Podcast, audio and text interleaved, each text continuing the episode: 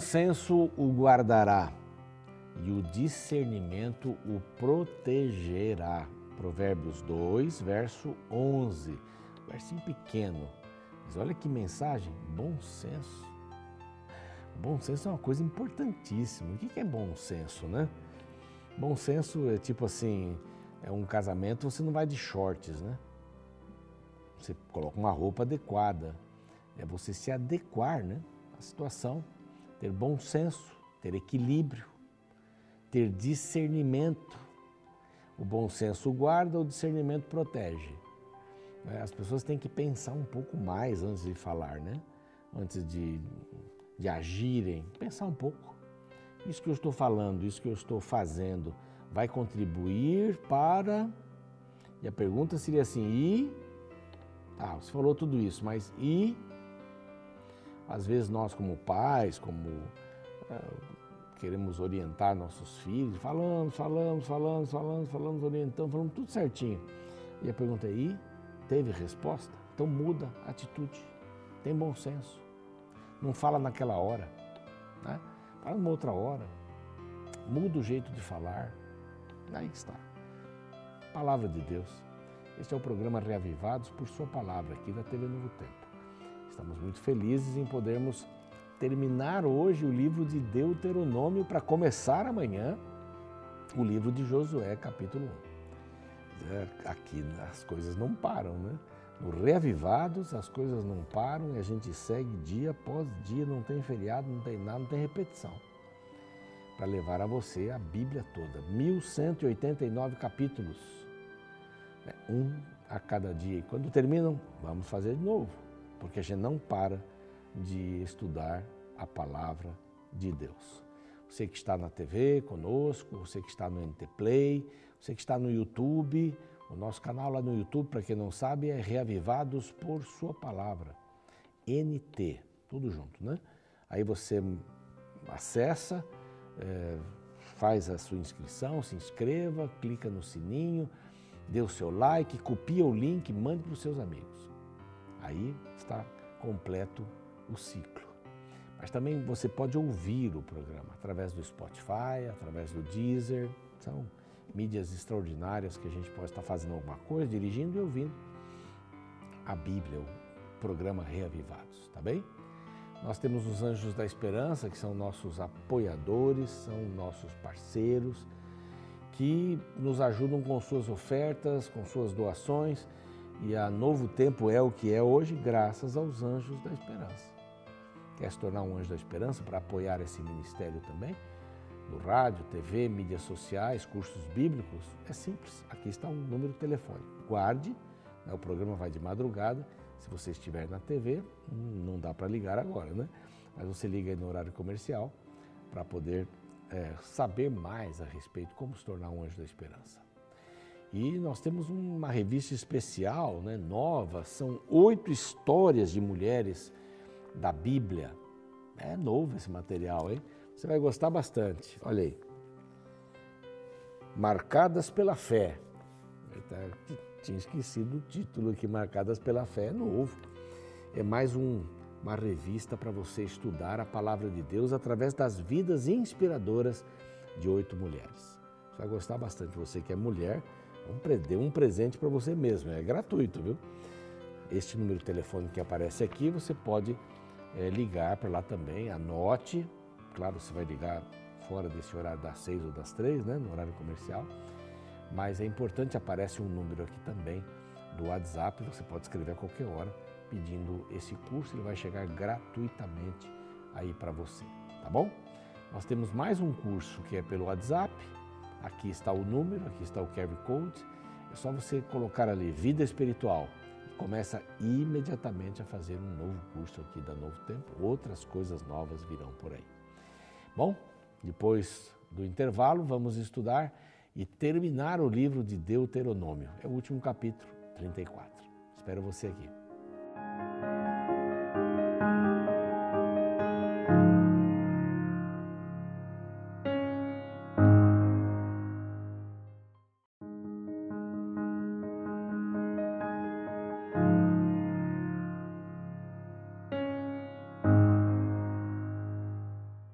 Muito bem, já estamos de volta aqui com você e o programa Reavivados por Sua Palavra, um capítulo da Bíblia a cada dia para estudarmos juntos.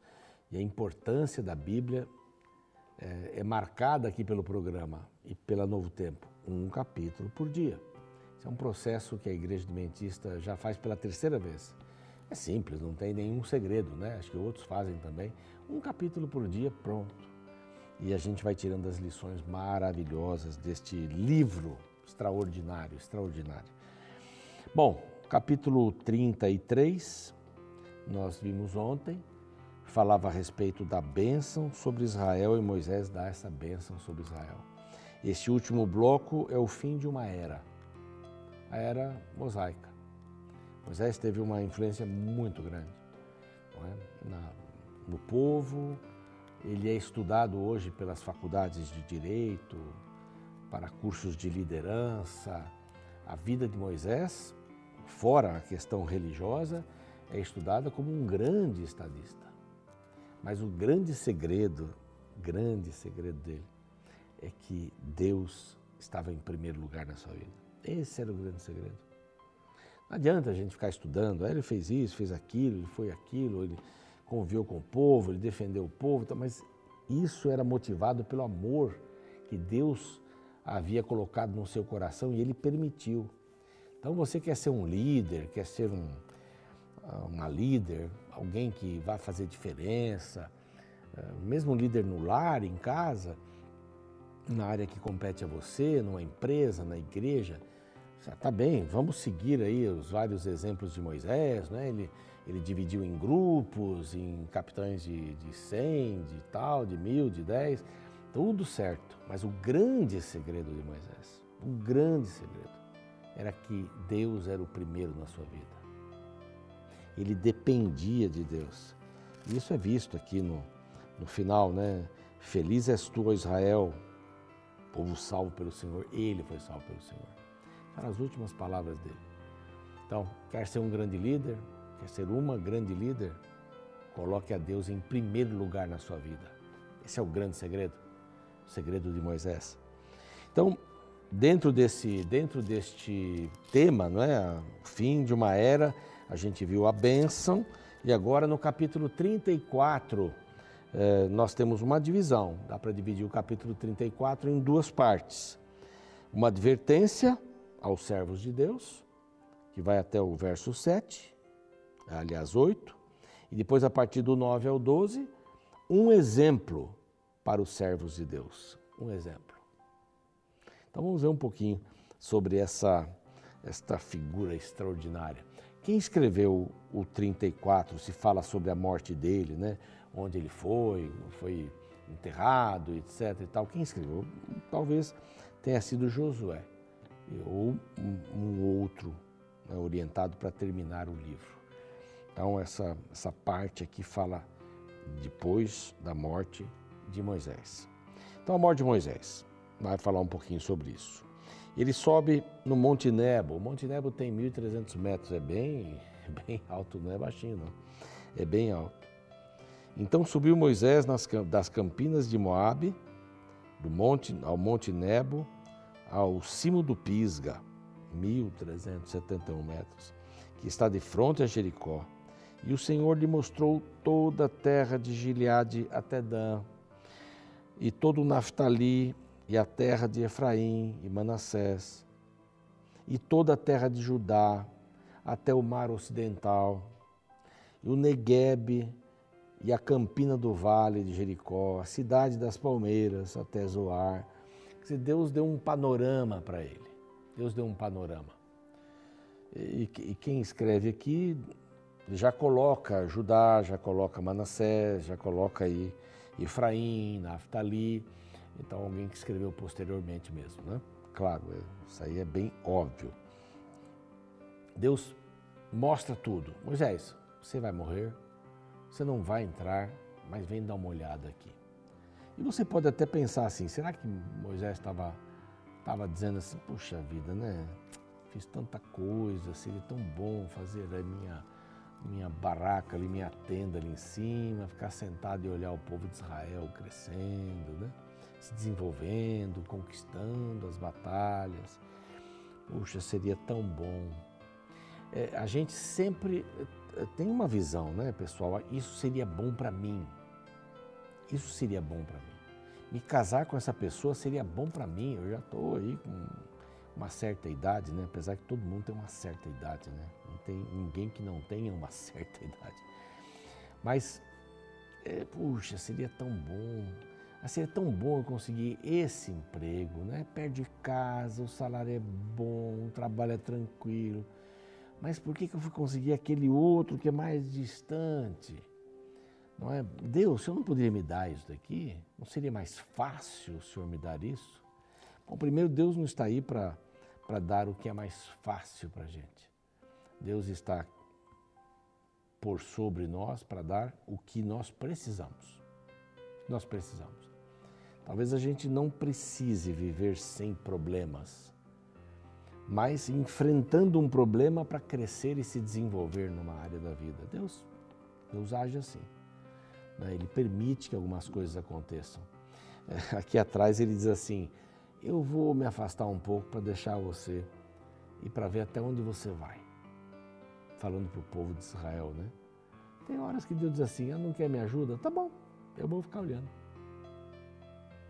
Você acha que esse é melhor para você? Não vai ser. Não vai ser. Tem uma ilustração que diz que um camarada ficou maluco porque 15 dias antes do casamento, com, com um apartamento comprado, mobiliado, com lua de mel paga, com lugar da festa pago e tal, a moça desiste. E ele fica doente, fica doente. Ele não, ele não entende isso. Ele culpa Deus, ele culpa ah, os pais, ele culpa o pastor, ele culpa o presidente da nação, ele culpa a ONU, ele culpa todo mundo. Os astros, ele culpa todo mundo. Isso está errado, Deus não poderia ter feito isso. E aí conta a história que ah, acontece a ilustração, né? Que o médico psiquiatra que estava recebendo vários residentes começou a explicar é, os vários é, doentes que estavam ali, né? E, e foi explicando e esse camarada da história, ele ficou muito doente psicologicamente, ele batia a cabeça na parede, estava com um capacete e tal. Então foi passando, explicando, olha, aqui tem um indivíduo, a sua noiva desmanchou com ele, ele não soube administrar, ele culpa todo mundo, ele está aqui batendo a cabeça, ele não é feliz e tal e coisa foram para outros quartos e tal, etc. Mostrou um outro que estava também, um camarada maluco, queria se suicidar e tudo mais, etc. Passou vários, isso é só uma coisa que eu queria explicar. Lembra-se daquele lá com o capacete? Ok. A noiva desmanchou com ele. Lembra-se daquele outro lá que queria se suicidar e tal? É a mesma mulher. Ele se casou com aquela que desmanchou com o outro. E olha o estado dele. Então ele deveria agradecer. Ele não sabia, mas deveria agradecer, né?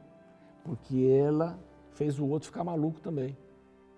Essa história é só uma ilustração, né? A gente nunca sabe. Você nunca vai ter certeza na sua vida. Ah, se eu tivesse namorado aquele camarada que me pediu, aquela moça.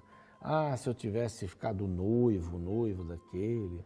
Ah, aquele indivíduo que eu namorei, aquela menina que eu namorei. Hoje eu estou sofrendo. Você nunca vai saber porque você não passou o processo, você só tem um momento legal lá atrás, mas nunca vai saber. Então, não tem se ao menos, não tem se, até o título de um livro, não tem se ao menos eu tivesse não tem isso. É hoje, agora, nesse instante. Então Moisés poderia até ficar meio chateado, Tá bom, o senhor disse, eu, tá, eu vou aceitar, mas olha a terra, puxa, eu gostaria de estar aí. Deus tinha Deus tinha um outro plano para ele. Deus tinha um outro plano. Aí a palavra diz assim: Disse o Senhor, esta é a terra, sob juramento prometi a Abraão, Isaac, Jacó, tua descendência darei, eu te faço vê-la com os próprios olhos, porém não irás para lá. Ai, ai, ai, ai, ai. Assim morreu Moisés, servo de Deus, na terra de Moabe, segundo a palavra do Senhor. Este foi sepultado num vale, na terra de Moabe, de frente a Bet-peor, e ninguém sabe até hoje o lugar de sepultura. Sabe por quê? Porque Moisés seria adorado Então, ninguém sabe o lugar de sepultura. Mas havia um plano para Moisés. Sabe qual era o plano para Moisés? Deus iria ressuscitá-lo. Lá em Judas aparece, ou ele dá a entender né, que o diabo luta pelo corpo de Moisés. Ele queria que o corpo aparecesse. E luta para que Moisés não viesse a ressuscitar. Como assim? O diabo não queria isso. Mas lá, no Novo Testamento, quando eles sobem no Monte da Transfiguração, quem que aparece lá? Moisés e Elias. Elias não morreu, subiu ao céu. Moisés morreu, foi ressuscitado. Representando os dois tipos de pessoas quando Jesus voltar: os que estarão vivos e os que morreram e foram ressuscitados. Moisés teve o privilégio de ver toda a história de Israel, não só alguns anos ali acompanhando as conquistas, ele teve o privilégio de ver toda a história do mundo. Então, ele queria ficar sentado lá na sua cadeira de balanço, vendo o povo de Israel crescer. Deus disse assim: Não, eu tenho mais para você, só que eu não vou contar. Só confia. Chegou a hora. Moisés morreu. E aqui é um, uma expressão bacana tinha Moisés a idade de 120 anos quando morreu. Não se lhe escureceram os olhos, nem se lhe abateu o vigor. Tinha vigor, tinha visão, ele tinha visão e tinha vigor para cumprir ainda qualquer coisa. Mas disse assim, Deus disse, tá bom, chega por aí. Oxalá tenhamos visão e vigor até o final da nossa vida.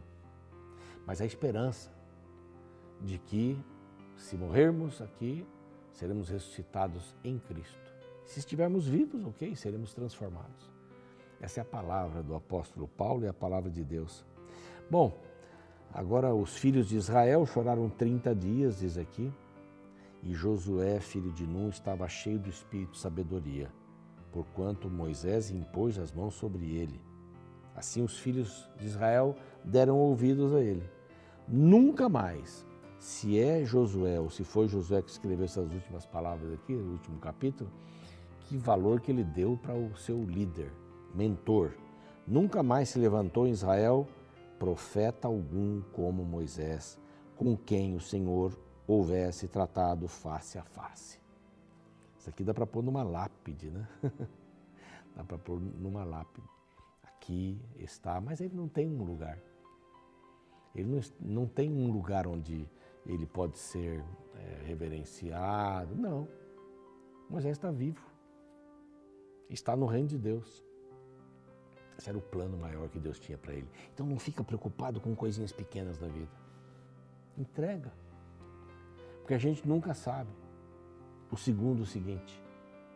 A gente nunca sabe se essa privação vai me fazer entender alguma coisa que vai me ajudar muito lá na frente. Então aceita, viva e entregue-se a Deus como o Senhor de todas as coisas.